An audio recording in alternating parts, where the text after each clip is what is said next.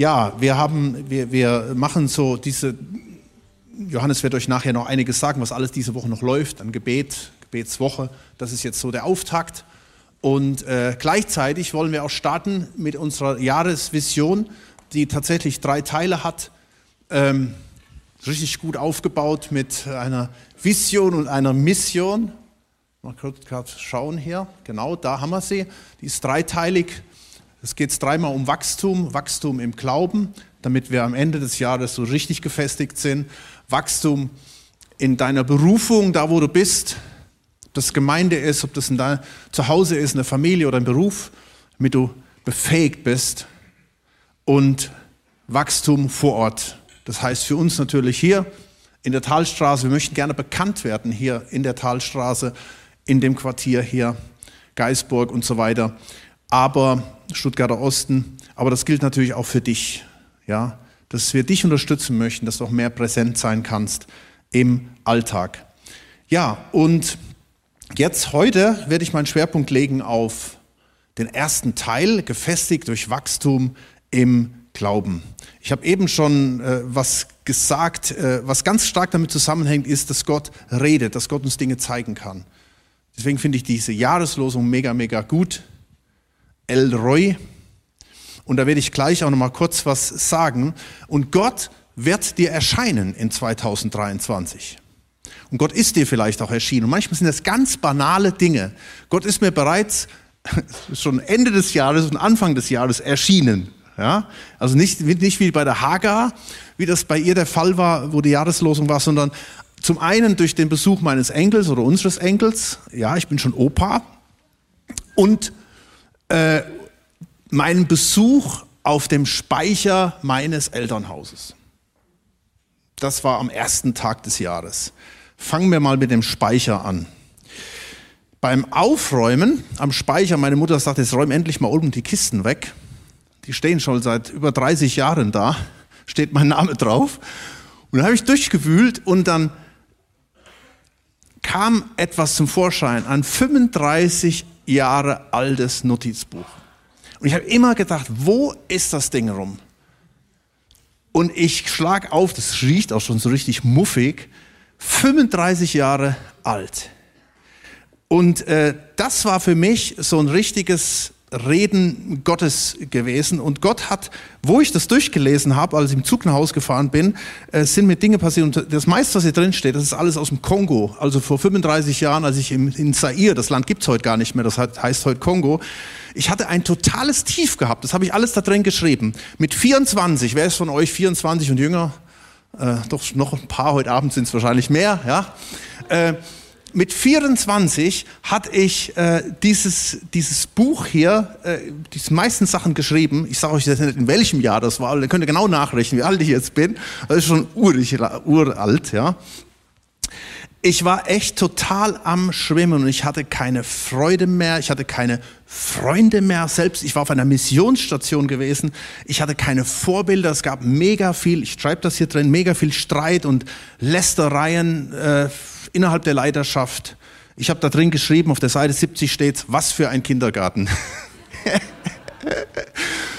Und die Radioarbeit, die ich damals angefangen hatte, die wurde von einigen Leitern, Verantwortlichen als blödsinnig hingestellt. Das habe ich auch reingeschrieben. Also das, was ich gemacht habe, ist ja so ein Mist. Und das ist übrigens jetzt die Arbeit, die immer nach vorne gehalten wird. Boah, wir machen Radioarbeit. Und ich hing so zwischen Himmel und Erde mit meinen 24 Jahren. Und diese Situation schrieb ich folgendes. Ich lese euch das mal vor, ich habe es rausgeschrieben. Weil die Absichten einiger Verantwortlichen auf der Station hier mit ihren Handlungsweisen weit auseinanderklaffen, so habe ich mich jetzt zurückgezogen.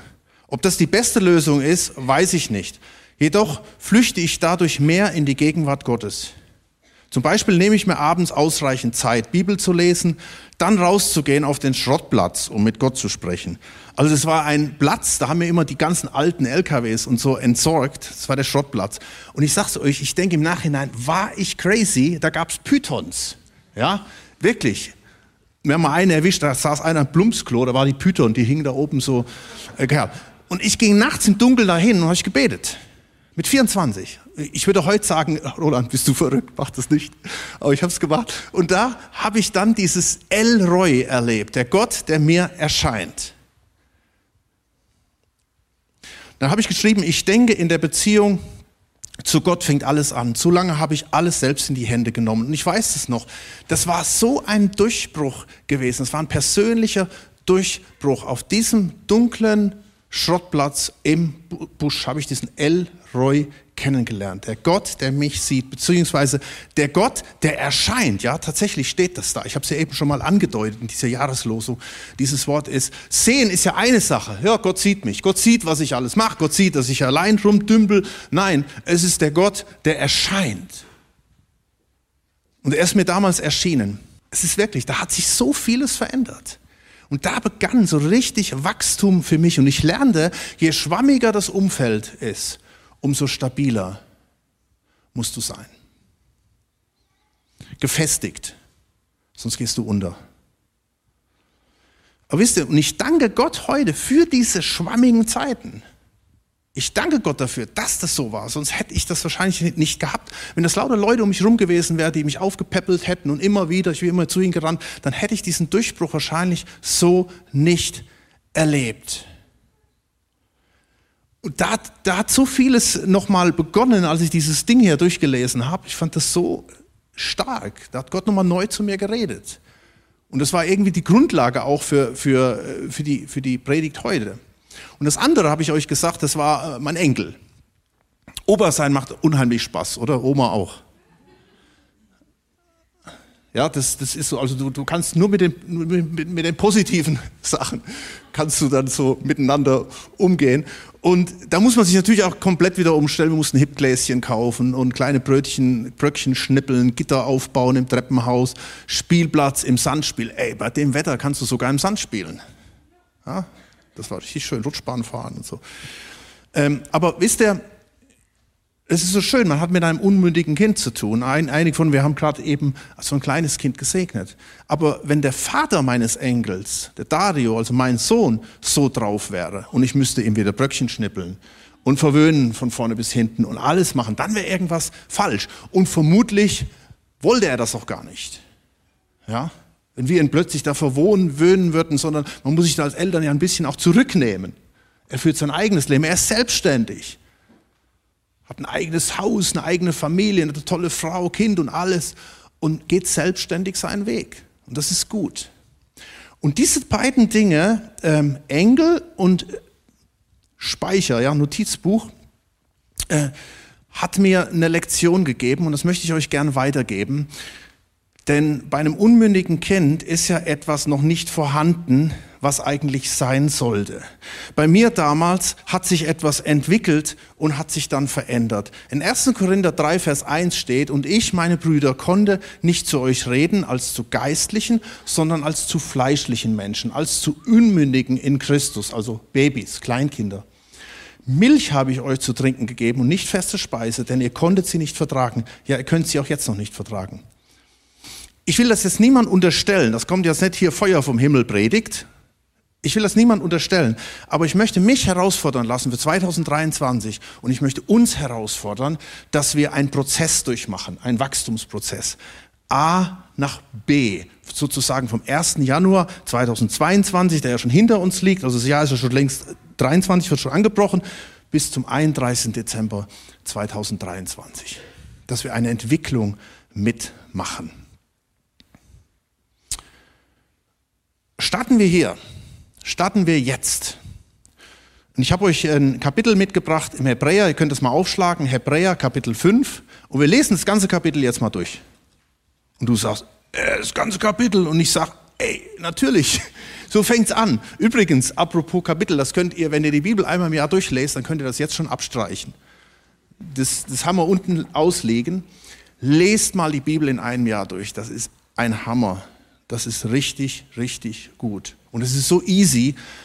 Und ich mache euch das jetzt mal vor, indem wir einfach mal dieses Kapitel 11, äh, Kapitel 5 vorlesen, durchlesen.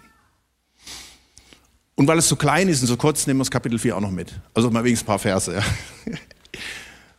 Schaut mal.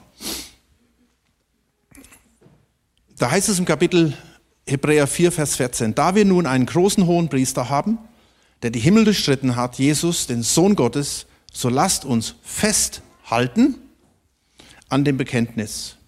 Punkt eins, was steht hier? Wir haben Jesus. Wir haben einen hohen Priester. Du hast Jesus. Schon mal ganz wichtig. Er ist dein hoher Priester. Ein hoher Priester, ganz kurz, zwei Sätze dazu. Ein hoher Priester, was war ein hoher Priester? Ein hoher Priester war eigentlich so eine Art Mittler im Alten Testament. Er war berufen und eingesetzt von Gott, um die Menschen in die Gegenwart Gottes zu führen. Er tat seinen Dienst im Tempel, wo Menschen Opfer brachten, um Vergebung für ihre Schuld zu bekommen. Das war sein Job. Also so ein Mittler, hoher Priester. Es gab auch noch Priester, aber er hatte so eine ganz, ganz besondere Rolle. Aber das war nur im Alten Testament ein Bild für Jesus. Denn das sagt der Hebräer. Hebräer sagt, Jesus ist der hohe Priester. Dann heißt es hier weiter, Jesus, der Sohn Gottes, er hat den Himmel durchschritten. Also er kam auf die Erde, Krippe, da kommen wir gerade her von Weihnachten, schaffte die Erlösung von unseren Sünden durch seinen Tod, Kreuz, ist auferstanden, ging zurück zum Vater, um als König, man könnte sagen Krone, uns die Gotteskindschaft zu geben. Und darum steht hier, und darum lasst uns festhalten an diesem Bekenntnis. Darum geht es in 2023. Denn das, was er ist und was wir in ihm haben, das haben wir sonst nicht. Vers 15 steht dann noch, denn wir haben nicht einen hohen Priester, der kein Mitleid haben könnte mit unseren Schwachheiten, sondern einen, der in allem versucht wurde, worden ist in ähnlicher Weise wie wir, doch ohne Sünde. Das ist der Punkt. Er kennt diesen ganzen Krampf. Gott wurde Mensch, wie du ein Mensch bist. Er fühlt mit dir, er leidet mit dir, er kämpft mit dir. Er ist Elroy. Ja? Lest diese Geschichte mal, wie, mit der Hagar, wie, er, wie Jesus sozusagen ihr erschienen ist. Der Gott, der sieht, aber es bleibt nicht beim Mitleid. Deswegen sage ich, es bleibt nicht einfach beim Sehen, ach, es tut mir leid um dich, sondern er greift ein. Er erscheint. Er vergibt, er stellt wieder her. Vers 16. So lasst uns nun mit Freimütigkeit hinzutreten zum Thron der Gnade, damit wir Barmherzigkeit erlangen und Gnade finden zur rechtzeitigen Hilfe. Willst du zum Glauben wachsen? Dann lass uns 2023 hinzutreten. Das, was wir heute Morgen im Gottesdienst machen, das kann sich das ganze Jahr durchziehen. Macht 2023 zum Jahr des Hinzutretens. Lass uns mit Freimütigkeit zu, hintreten und feststehen. Wenn du noch kein Kind Gottes bist, dann, dann mach das. Mach 2023 zu einem Jahr, wo du sagen kannst, in 2023 ist Gott mir erschienen, ist Gott mir begegnet. Mach 2023 zu deinem Notizbuch-Fundament. Ja, vielleicht fängst du auch an, das mal aufzuschreiben und in 30, 40 Jahren stehst du dann auch irgendwo auf einer Kanzel und sagst, hey, vor 30 Jahren habe ich das und das aufgeschrieben. Elroy ist der Gott, der dir begegnet. Und ganz, ganz wichtig dabei ist, schau dabei nicht so sehr auf andere, andere sind nur Menschen. Das war meine Lektion mit 24. Es sind Menschen. Wir sind ständig umgeben von Menschen. Nutz Menschen als Ressourcen. Nutz das als Menschen, die dir Impulse geben, die dir helfen. Aber vertausch niemals diesen Elroy, diesen Jesus mit Menschen, mit Organisationen, mit irgendwas anderem. Schau, hier startet jetzt Kapitel 5, da heißt es, und da gibt es jetzt einen Vergleich. Wir haben eben nochmal gesehen, ich habe das bewusst auch nochmal genannt, dass Jesus unser hoher Priester ist, der, zu dem du kommst. Jeder Einzelne freien Zugang hat. Und jetzt fängt das Kapitel 5 an und sagt, jetzt vergleicht das mal mit Menschen. Mit dem hohen Priester zum Beispiel im Alten Testament. Da heißt es, denn jeder aus Menschen genommene hohe Priester wird für Menschen eingesetzt in dem, was Gott betrifft, um sowohl Gaben darzubringen als auch Opfer für die Sünden. Ein solcher kann Nachsicht üben mit den Unwissenden und Irrenden, da er auch selbst mit Schwachheiten behaftet ist. Und um dieser Willen muss er, wie für das Volk, so auch für sich selbst Opfer für Sünden darbringen. Und keiner nimmt sich selbst diese Ehre, sondern der empfängt sie, welcher von Gott berufen ist, gleich wie Aaron. Und das ist eine ganz wichtige Gegenüberstellung. Und ich habe den Eindruck, das ist wichtig für einige von euch oder vielleicht auch gerade für mich. Es gibt Menschen, die eine besondere Berufung auf sich haben, um anderen Menschen zu helfen, zu Gott zu kommen. Eben wie die Hohenpriester. Die hohen Priester hatten eine besondere Salbung, haben wir eben gelesen, von Gott. Und so gibt es Menschen, die Gott eingesetzt hat, die eine besondere Berufung haben, damit du gesegnet wirst. Das können, das können Redner sein, das können Musiker sein, das können Autoren sein, das können Leiter sein, das können Pastoren sein oder ganz einfach Leute, die Einfluss haben auf dein Leben, Wegbegleiter. Beispiel. In den letzten Tagen sind Tausende nach Augsburg geströmt um auf der Weniger-Konferenz dabei zu sein. Key Person, eine Schlüsselperson ist der Johannes Hartl, der wirklich ein mächtiger Segen ist für viele in dem, was er weitergibt, was Gott ihm aufs Herz gelegt hat. Ich sage es nicht, Johannes Hartl ist ein hoher Priester, versteht ihr? Aber ein Mensch, wo Leute sagen, wow, das bringt mir was. Ich höre mir das an und das bringt mich weiter. So könnte man jetzt vielleicht auch noch ganz andere Personen nennen. Dennoch bleiben diese Menschen. Alle Menschen, auch die, die, die Superstars vielleicht, bleiben Menschen. Ja? Hier heißt es sogar, dass diese Menschen sogar auch sündigen wie du. Dieser Mensch ist genau ein Mensch wie du. Wir sind alle Menschen, wir sitzen alle in einem Boot. Und du kannst es auch prüfen, ob diese Leute wirklich authentisch sind, wenn es hier heißt, um Nachsicht zu üben mit den Unwissenden und Irrenden, da sie auch selbst mit Schwachheit behaftet sind. Deswegen ist es auch ganz wichtig, darauf zu achten, ja, dass Menschen, die, ähm, die uns große Vorbilder sind, dass man auch guckt, wie authentisch sind diese Leute. Wie authentisch ist das, was ich von mir gebe? Ist es nur irgendwie ein Geschwafel und Leute sagen, ach hey, wenn du wüsstest, wie der hinter den Kulissen ist, dann würdest du auch anders darüber denken. Erwarte nicht zu viel von ihnen von außen. Da bin ich nämlich jetzt wieder hier in dem, was ich hier aufgeschrieben habe. Denn Menschen enttäuschen und Menschen versagen. Und wenn das nämlich so ist, dann werf dich das nicht aus der Bahn. Das hat mir mein Notizbuch gesagt wo ich das so richtig enttäuscht war von diesen geistlichen Vorbildern. Du kommst auf eine Missionsstation und denkst, hey, das sind so die, das sind so die geistlichen Riesen, ja. Und plötzlich merkst du, die kochen ja auch nur mit Wasser. Weil du bist 24-7 mit den Leuten unterwegs. Die zanken sich um irgendwelche Kohlköpfe, im wahrsten Sinne des Wortes. Die hatten irgendwelche Gärten angelegt, der eine sagt, das sind meine Kohlköpfe. Nein, das sind meine Kohlköpfe. Oder waren es Bananenstauden, so irgendwas, keine Ahnung. Aber dann merkst du, ey, es sind nur Menschen und du wirst auf Gott geworfen. Oder die Erkenntnis, du bist nicht das Baby an der Flasche von irgendwelchen Leuten, die dich nähren und wenn die Milch all ist, dann verhungerst du. Das war meine Erfahrung auf dem Schottplatz gewesen. Oder auch die Verantwortung, du bist selbst verantwortlich für dein Heil, nicht die anderen, nicht Gemeinden, nicht Leiter. Das sind alles nur Wegbegleiter. Nicht meine Missionskollegen damals. Und dann habe ich irgendwie aufgeschrieben, Herr, ich will nicht nur meckern, hier bin ich. Paulus drückt das in 1. Korinther 1, Vers 3 ungefähr so aus. Ist ganz interessant, was er da sagt. Da heißt es, der eine lief Paulus nach, der andere Apollos. Er sagt im Grunde genommen, sie machten sich abhängig von Menschen und Umständen. Dazu sagt er, das ist fleischlich und kindisch. Und dann sagt er weiter, wer ist denn Paulus und Apollos? Nennt sich selbst und sagt, wir sind eigentlich nichts.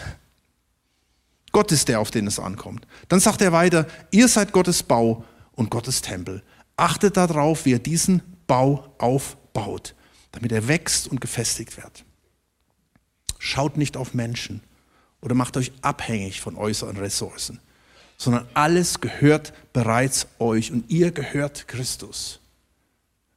Das, das lenkt alles so ein bisschen in, in eine neue, in eine, in eine neue äh, ähm, Priorität hinein. Ja?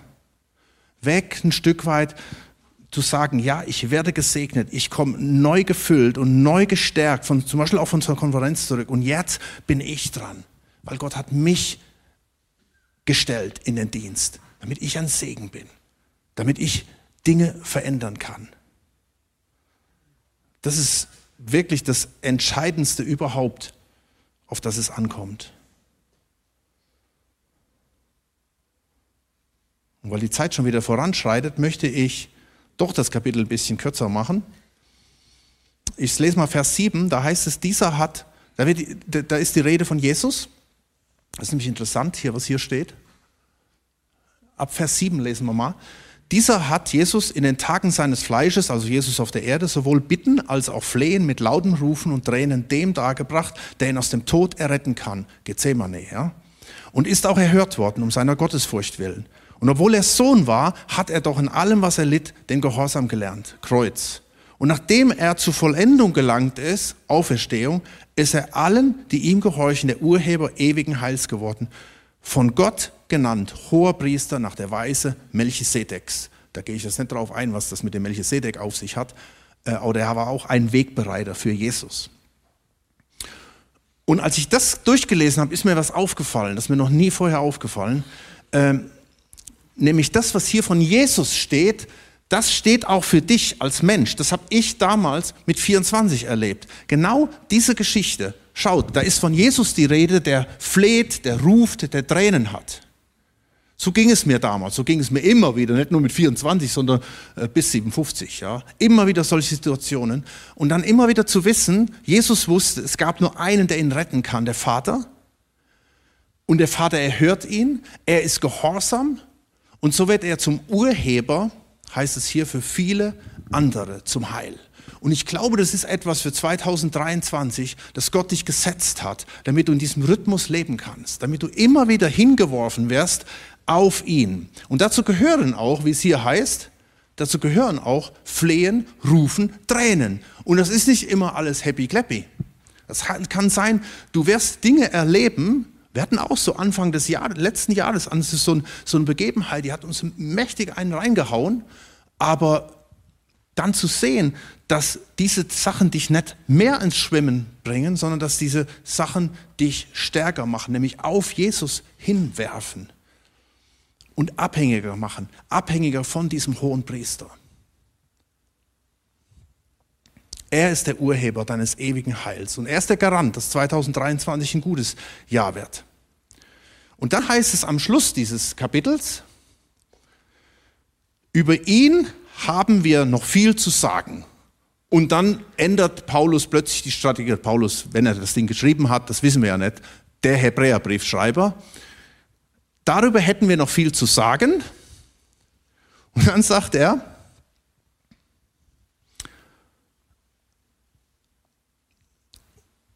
und zwar Dinge, die schwer zu erklären sind, weil ihr träge geworden seid im Hören. Also ich kann hier nicht weitermachen, weil ihr noch nicht reif genug seid. Er sagt dann weiter, denn obgleich ihr der Zeit nach Lehrer sein solltet, und jetzt machen wir wieder den Vergleich, und, und nimm das mal als eine Herausforderung für dieses Jahr, ja, wo du das Ende des Jahres siehst und den Anfang des Jahres, ja, obwohl Obgleich ihr der Zeit nach Lehrer sein solltet, habt ihr wieder nötig, dass man euch lehrt, was die Anfangsgründe der Aussprüche Gottes sind. Und ihr seid solche geworden, die Milch nötig haben, also ein Baby, und nicht feste Speise. Wer nämlich Milch genießt, der ist unerfahren im Wort der Gerechtigkeit und ist ein Unmündiger. Die feste Speise aber ist für die Gereiften, deren Sinne durch Übung geschult sind zur Unterscheidung des Guten und des Bösen. Und ich glaube, hier an dieser Stelle möchte Gott uns challengen, uns herausfordern. Dass du nämlich am Ende des Jahres sagen kannst, ich merke einen Unterschied in dem, was ich erlebt habe, in dem, was ich zu mir nehme, in dem, was ich an Erfahrung habe, in dem, wo ich Reife habe, in dem, wo ich geschult bin und in dem, was ich aufgenommen habe. Und hier macht er eigentlich hier, äh, fordert er die Gemeinde heraus zu einem zu einem Babytest. Ja, lass uns mal einen Babytest machen hier. Also nicht, dass ihr denkt, ich bin jetzt hier voll der Profi. Eigentlich ist unsere Kleinkindphase ja schon längst vorbei. Ja, Ähm, aber man, man, man merkt ja wieder neu, was das halt eben alles äh, so mit sich bringt. Schaut mal, ich habe so ein paar Punkte mitgebracht. Ein Baby zeichnet sich oder ein Kleinkind zeichnet sich dadurch aus, dass es abhängig ist, dass es auf Mama fixiert ist, dass es viel schläft, dass es auch viel weint und manchmal auch quengelt. Ich weiß nicht, ob ihr auch so Kleinkinder habt oder so. Aber das ist irgendwie völlig normal. Und ein Kleinkind darf das auch. Babys sind nicht selbstständig, zum Beispiel bei der Abhängigkeit, nehmen wir das Thema Abhängigkeit. Babys sind nicht selbstständig, darum brauchen sie ständig Betreuung, ist völlig klar. Als, als unser Sohn und der Schwiegertochter mal hier Shopping, shoppen waren in Stuttgart, da haben sie uns den Kleinen anvertraut. Und es ist eigentlich ein Risiko, weil wir machen wahrscheinlich manches anders wie sie. Und der Kleine muss das einfach mitmachen. Ja? Dem bleibt gar nichts anderes übrig. Und er hat es auch gut mitgemacht. Aber wir haben halt irgendwie einen anderen Rhythmus, wir, wir ticken anders, aber er ist abhängig. Ihm bleibt gar nichts anders übrig und er muss das tun. Und das wollte ich eben sagen, wenn das eben vielleicht noch nicht richtig reingerutscht ist. Vielleicht ist dein geistliches Leben abhängig von anderen. Und das darf es halt eben nicht sein. Ich habe das immer wieder gesagt, immer wieder Leute getroffen, die waren, die waren enttäuscht von ihren pseudo-hohen Priestern vielleicht auch, ja, und sind dann weg vom Fenster. Gott möchte dich dahin bringen, oder in meiner Situation, Gott möchte dich dahin bringen, dass du halt eben weniger abhängig bist, dass du selbstständig wirst. Oder das zweite hier, hier heißt es, wo ich geschrieben habe, auf Mama fixiert, das kann natürlich auch der Papa sein, ja. Auch Babys konzentrieren sich in der Regel auf die Mama. Und das auch wieder. Vielleicht sind wir zu sehr fixiert, nicht zu sehr auf den hohen Priester, auf Jesus, sondern, wie es auch in dem Kapitel 5 heißt, auf menschliche Hohenpriester. Und werden enttäuscht. Gott hat, wie gesagt, ich möchte, ich möchte das nochmal betonen, es ist extrem wichtig, dass Gott uns solche Ressourcen gibt, dass Gott uns geistliche Männer und Frauen auf den Weg gibt, wo wir auftanken können, wo wir, wo wir Dinge mitnehmen können. Aber wir dürfen nicht zu sehr fixiert sein. 1. Korinther 1, Vers 12. Ich bin von Paulus, ich bin von Apollos. Und Paulus sagt, ey, wir sind nur Menschen, schaut nicht auf uns, ihr werdet enttäuscht werden, schaut auf Jesus. Oder auch ein Baby schläft viel. Babys, Kinder brauchen viel Schlaf. Sie dürfen schlafen. Man freut sich über jede Stunde mehr, die ein Baby schläft. Ein Kleinkind. Oder Babys, die spielen auch manchmal vor sich hin. Ja, unser, Engel, der, der, Engel, der kann stundenlang mit seinem Playmobil-Traktor da spielen. Da bist du ja happy, ja, weil dann kannst du dich mal unterhalten und so. Aber für Erwachsene, für geistliche Menschen, für Christen es ist tragisch, wenn wir zu viel schlafen und zu viel träumen durchs Leben gehen. Und vielleicht müssen wir den Aufruf auch folgen, hey, Gott will dich aufwecken. Gott will dir eine Situation geben. Und wenn du nicht freiwillig wach wärst, dann wird er vielleicht Dinge schaffen in deinem Leben, dass du wach wärst, dass du merkst, es ist ernst. Es gibt Dinge, ja, während, während ich jetzt predige, da hinten sehe ich Notarzt hochfahren, das, sind, das ist gerade eine tragische Situation irgendwo. Da passiert plötzlich was, du wirst wachgerüttelt und denkst, ey, was geht denn hier ab? Oder dieses Weinen und quengelig sein. Babys sind, Kleinkinder sind halt eben manchmal auch quengelig und sie dürfen das auch. Das gehört auch ein Stück weit dazu. Wenn die natürlich nur quengeln, dann ist es natürlich auch Terror, ja. Aber ähm, sie dürfen das, sie haben das Recht dazu.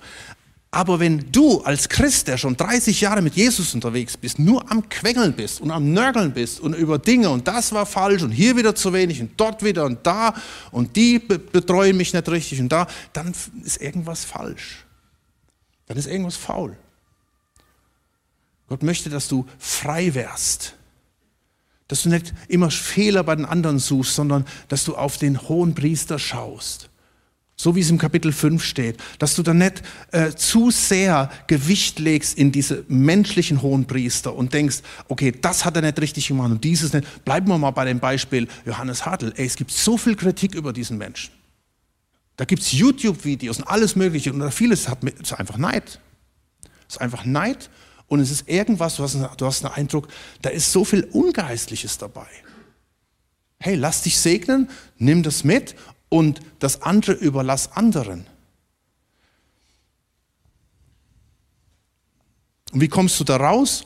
Die feste Speise ist in Vers 14, aber ist für die Gereiften, deren Sinn, Sinne durch Übung geschult sind zur Unterscheidung des Guten und des Bösen. Es ist ja nicht so, dass man Babytest machen und jetzt haben wir den gemacht und jetzt ist fertig, sondern das ist die Anwendung hier von dem Ganzen. Ein schönes Bild mitgebracht, Smell, Taste, Touch. Die Anwendung des Ganzen, die findest du nämlich im Vers 14. Da steht, die feste Speise aber ist für die Gereiften, für dich, für mich, deren Sinne durch Übung geschult sind zur Unterscheidung des Guten und des Bösen. Das ist ein Schlüsselvers hier in diesem Kapitel und das möchte ich dir mit auf den Weg geben. Das, was hier steht. Gott hat dir Sinne gegeben. Ein, ein Geruchssinn, Hör- und Sehsinn, Geschmackssinn. Du kannst fühlen und du fühlst das Leben. Du riechst, du schmeckst, du tust Dinge, das kennst du. Aber das ist auch im geistlichen Bereich so. Die feste Speise aber ist für die Gereiften, deren Sinne durch Übung geschult sind. Und ich will dir das zusprechen, dass Gott dieser El Roy ist, der Gott, der dir erscheint. Und dass er in 2023 deine Sinne, deine geistlichen Sinne schulen wird. Mach 2023 zu einem Jahr, wo deine geistlichen fünf Sinne erweckt und trainiert werden. Was ist das mit dem Geruchssinn? Was kann geistlicher Geruchssinn sein? Wisst ihr, im Alten Testament, da waren wir eben dabei, der hohe Priester, der, die führten diese Opfer durch. Ja, da wurde geopfert. Und dann heißt es ganz häufig, es war ein Wohlgeruch dem Herrn. Warum?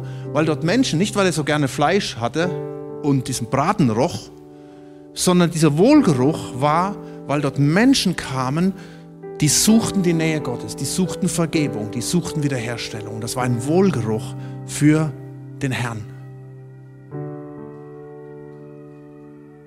Und wisst ihr, manchmal stinkt das auch Gott, wenn er immer das Gleiche riechen muss. Genauso wie es dir manchmal auch stinkt.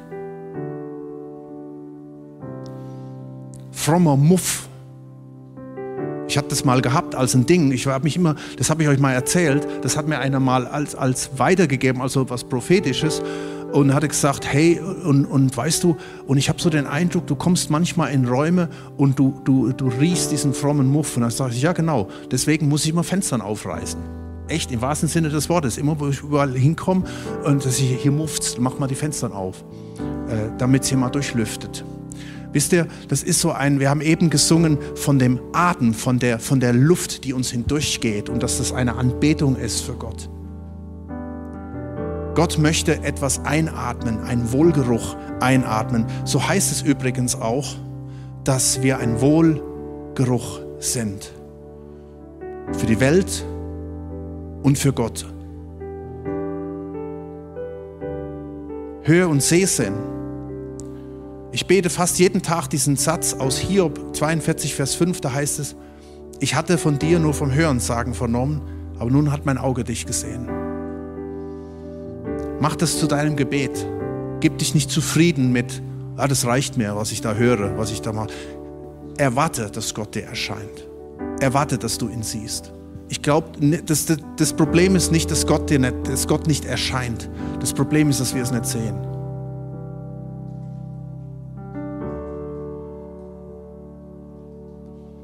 Psalm 119, öffne mir die Augen, damit ich sehe die Wunder an deinem Gesetz. Und wir können es auch schmecken. Psalm 34, Vers 8, Vers 9 steht, schmeckt und seht, wie freundlich der Herr ist, wohl dem, der auf ihn vertraut. Wenn du zum Herrn gehst, du wirst es schmecken, du wirst es fühlen, du wirst es riechen, du wirst es wahrnehmen mit all deinen fünf Sinnen und du wirst es fühlen. Vielleicht hast du in der letzten Zeit, im letzten Jahr viel Schmerz gefühlt. Jesaja 49, Vers 14. Du sprachst, der Herr hat mich verlassen und der Herrscher hat mich vergessen. Vielleicht weil du nichts fühlst. Dann sagt Gott dir heute, Vers 15, kann auch eine Frau ihr Kindlein vergessen, da haben wir es wieder, Frau und Kleinkind, dass sie sich nicht erbarmt über ihren leiblichen Sohn, selbst wenn sie ihn vergessen sollte. Ich will dich nicht vergessen. Sieh, in meine Hände habe ich dich eingezeichnet.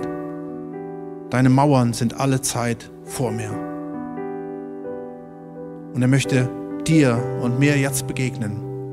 Und ich möchte das aussprechen über dich, diese, diese fünf Sinne. Und dafür möchte ich jetzt beten. Lass uns aufstehen.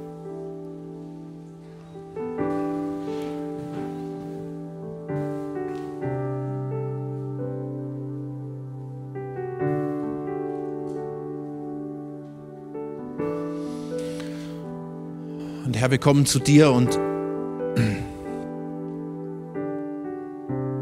für mich war das so irgendwie nochmal so eindrücklich, dieses Buch nochmal anzuschauen, wo du nochmal so zu mir geredet hast, was schon über 30 Jahre zurückliegt. Und,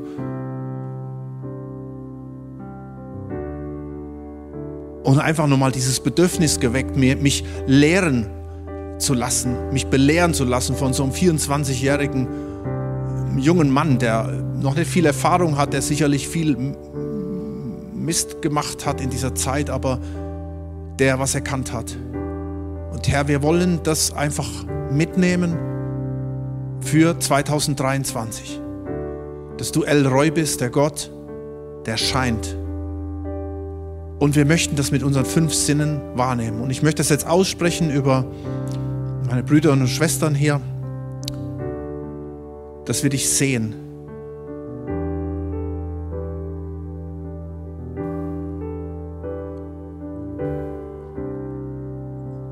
Vielleicht ist der ein oder andere hier, der, der dich noch nie gesehen hat, der noch nie äh, diese tiefe Begegnung gehabt hat.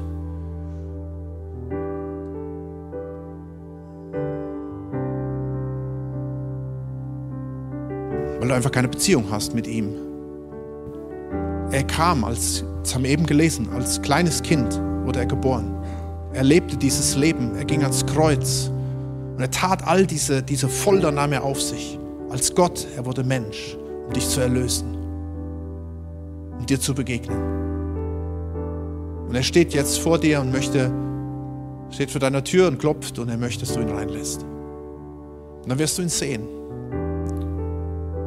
Am Anfang braucht es den Glaube, da siehst du noch gar nichts. Du hörst ihn vielleicht jetzt gerade nur klopfen mit den, mit den Ohren, mit den geistlichen Ohren. Dann lass ihn hinein.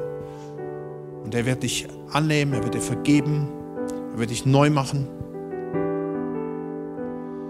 Und es wird etwas völlig Neues anbrechen, neues Zeitalter für dich. Eine wirkliche Zeitenwende. Und Herr, ich möchte für uns bitten, die wir dich schon länger kennen. Ich möchte erwarten, dass 2023 zum Jahr wird, wo wir wachsen, wo wir Reif, Reife entwickeln können, wo wir nicht nur Milch zu uns nehmen, sondern feste Speise, wo wir gestärkt werden wo wir nicht nur hören von anderen, wo wir uns nicht nur inspirieren lassen von irgendwelchen Leuten und hochschauen und denken, ach, so bin ich halt eben nicht, sondern einfach sagen, doch, ich bin genau wie diese Menschen eine königliche Priesterschaft. Und ich möchte aus der Fülle leben.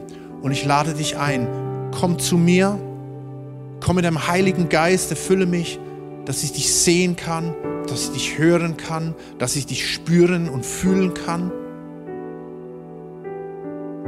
dass ich dich berühren kann.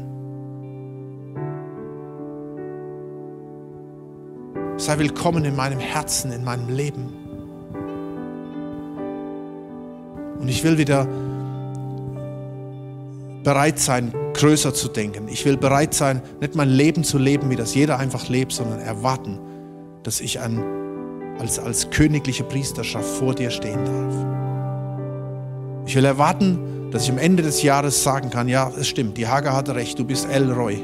Du bist ein Gott, der erscheint. Du bist ihr erschienen. Du bist diesen großen Stars erschienen, aber du bist auch mir erschienen. Und ich spreche das aus, weil das, glaube ich, für einige ist, dieser Satz, stell dein Licht nicht unter den Scheffel. Gott hat dich zum Gesetz gesetzt, zu einem Licht in dieser Welt. du darfst den Unterschied machen. Gott will, dass 2023 für einige das Jahr wird, wo sie nicht nur im Glauben wachsen, sondern in ihrer Berufung, wo sie vielleicht auch ihre Berufung ganz neu erkennen. Öffne dich für seine Berufung in deinem Leben.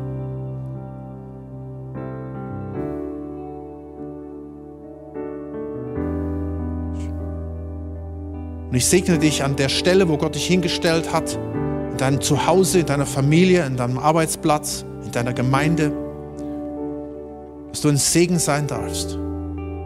Dass du nicht länger nur auf andere schaust, sondern dass du selbst so ein Urheber wärst für das ewige Heil, das was Jesus war, indem du auf Jesus schaust und du als sein Nachfolger anderen Menschen zum Heil verhelfen kannst, dass du ein Segen bist.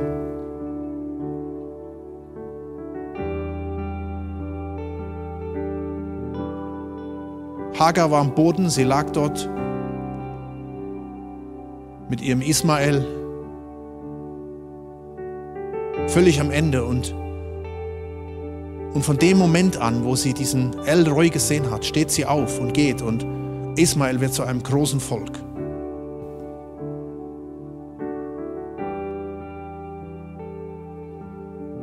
Gott hat dich gesetzt, dass du auch so ein Segensträger sein darfst.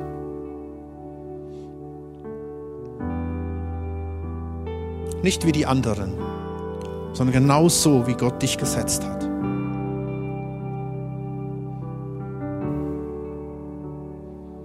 Jetzt lass uns Gott nochmal anbeten und in der Anbetung einfach nochmal reagieren auf ihn, was du in den letzten Minuten gehört hast und, und mit ihm zu kommunizieren, während, während wir anbeten und ihn vielleicht auch siehst und hörst.